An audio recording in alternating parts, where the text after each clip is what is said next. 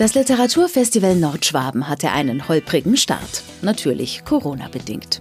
Es sollte 2020 zum ersten Mal stattfinden und wurde seitdem immer wieder verschoben. Jetzt am 8. März 2022 war es endlich soweit. Auf Schloss Höchstädt im Landkreis Dillingen konnte das Literaturfestival endlich eröffnet werden. Und zwar mit der Autorin Julia Frank, die aus ihrem aktuellen autobiografischen Roman Welten auseinanderlas.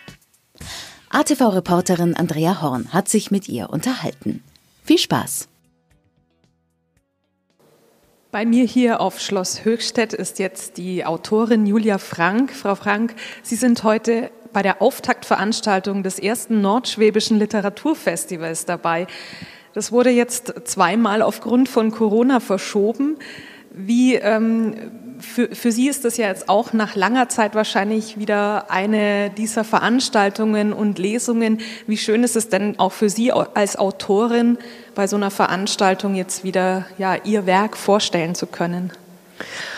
Ähm, es sind ganz besondere Momente und Lesungen gerade in den letzten Wochen gewesen. Ich war jetzt vor zwei Wochen schon mal in Stuttgart und in Frankfurt und gestern in Leipzig, heute hier.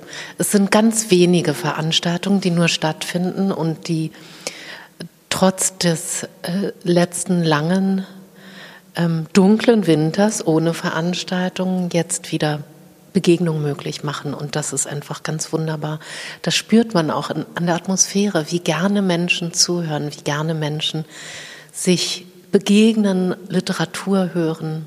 Das ist ganz wunderbar. Sie werden heute aus Ihrem Buch, aus Ihrem aktuellen Buch Welten auseinander ähm, auch lesen und dieses Buch vorstellen.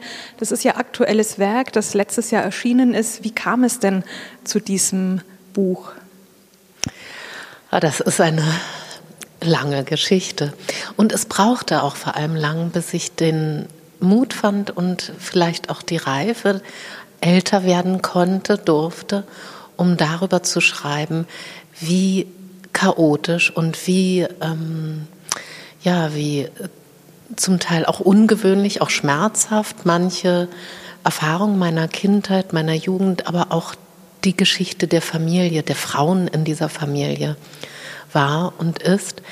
Und es ist ja ein Buch, das über mehrere Generationen erzählt und das auch eine Liebesgeschichte erzählt, aber auch viel darüber erzählt, wie man sich als Fremde in einer neuen Umgebung führen kann. Denn als Fremde haben, glaube ich, sowohl wir Töchter meiner Mutter, meine Mutter, meine Großmutter sich jeweils aus unterschiedlichen Gründen gefühlt an den Orten, an denen sie lebten und aufwuchsen.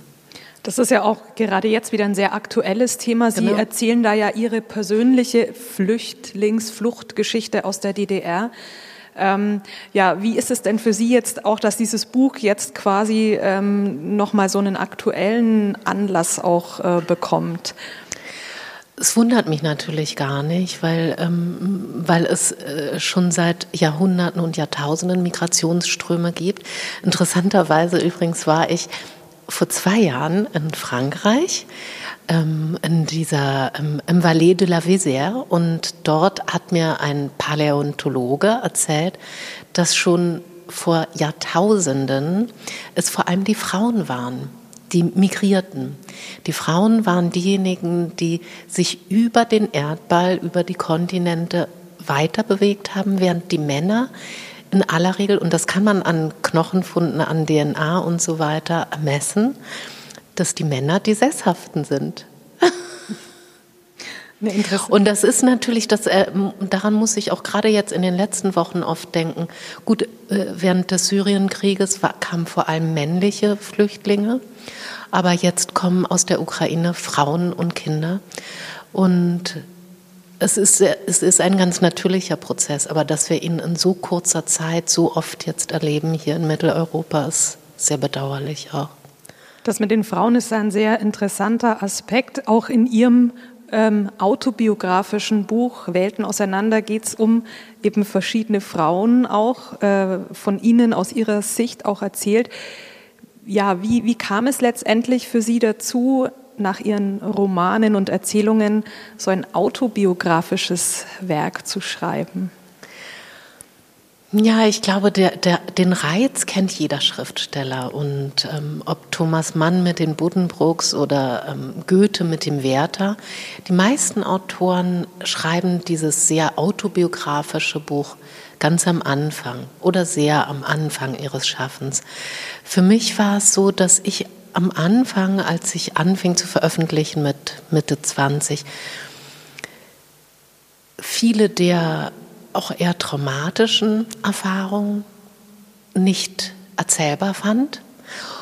Und insofern in den früheren, in den Romanen eher die Zentrifuge des Autobiografischen als Motor nutzte, um Fiktionales zu erzählen. Und ich glaube, ich musste einfach älter werden, um mich daran zu trauen und dafür auch eine Form zu finden. Eine Form, die auch darüber nachdenkt, wie Erinnerungen sich verändern im Laufe des Lebens, wie sie ein Eigenleben gewinnen. Mhm. Vorausgegangen ist da ja auch eine lange Zeit, ähm, in der Sie nichts veröffentlicht haben, zehn Jahre. Ähm, war das für Sie so eine schöpferische Pause oder gab es da durchaus immer wieder ähm, beginnendes Schreiben, das Sie dann nicht zu Ende geführt haben? Oder wie muss man sich diese Pause vorstellen? Ja, also es gab ähm, drei größere Romananfänge. Es gab aber auch andere interdisziplinäre Arbeiten. Ich habe zum Beispiel für den wunderbaren Maler Gerhard Richter eine Festrede zu seinem 80. Geburtstag vor zehn Jahren gehalten. Ich habe äh, für Sascha Walz, die Tanzchoreografin, Texte geschrieben, poetische Texte, habe für bildende Kunst ähm, Texte geschrieben. Ähm, ich glaube, ich brauchte diese Zeit auch sehr, um mit meinen Kindern zu sein. Das war mir sehr wichtig, weil die Kinder noch klein waren, als ich diesen großen Erfolg mit der Mittagsfrau hatte und damals sehr viele Lesereisen machen musste, oft die Kinder mitnehmen oder mit Kindermädchen zu Hause lassen. Und das brachte eine große Unruhe. Und es war mir auch ein Anliegen, mehr zu Hause zu sein mit den Kindern. War für Sie dann jetzt auch gerade für den aktuellen, für das aktuelle Werk der Beginn dieser ähm, damals Corona-Pandemie nochmal so die, ähm, die Zeit, in der Sie dann das Ganze zu Ende geführt haben? Ja, zu Ende geführt habe ich es natürlich in der Zeit, aber angefangen hatte ich ja schon vorher mit dem Buch.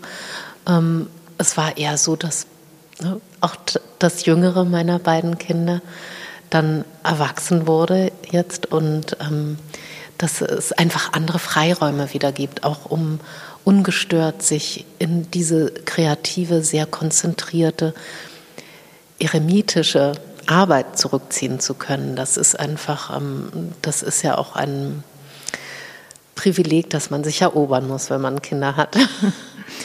Gibt es denn äh, schon Planungen oder Ideen für ein nächstes Buch, ein nächstes Werk oder Natürlich. schreiben Sie vielleicht schon an einem? Ja, ja. Aber ich verrate über unfertige Bücher verrate ich noch gar nichts. Aber das heißt, da können wir dann auch in den nächsten Jahren oder Monaten auch darauf ja. gespannt sein. Herzlichen Dank, Frau Frank, für das Interview und viel Erfolg jetzt auch für die Veranstaltung. Ich danke Ihnen und freue mich unheimlich auf die, den Abend, die Eröffnung der Literaturtage. Vielen Dank für Ihre Aufmerksamkeit. Das war ein Podcast aus unserer ATV Audiothek.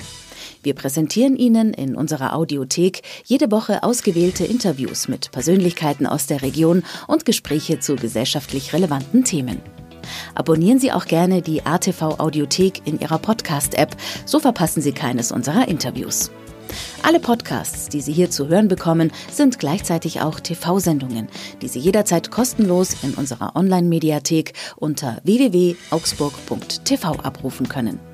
Wir freuen uns auch über Feedback und Anregungen, gerne per Mail an redaktion.augsburg.tv.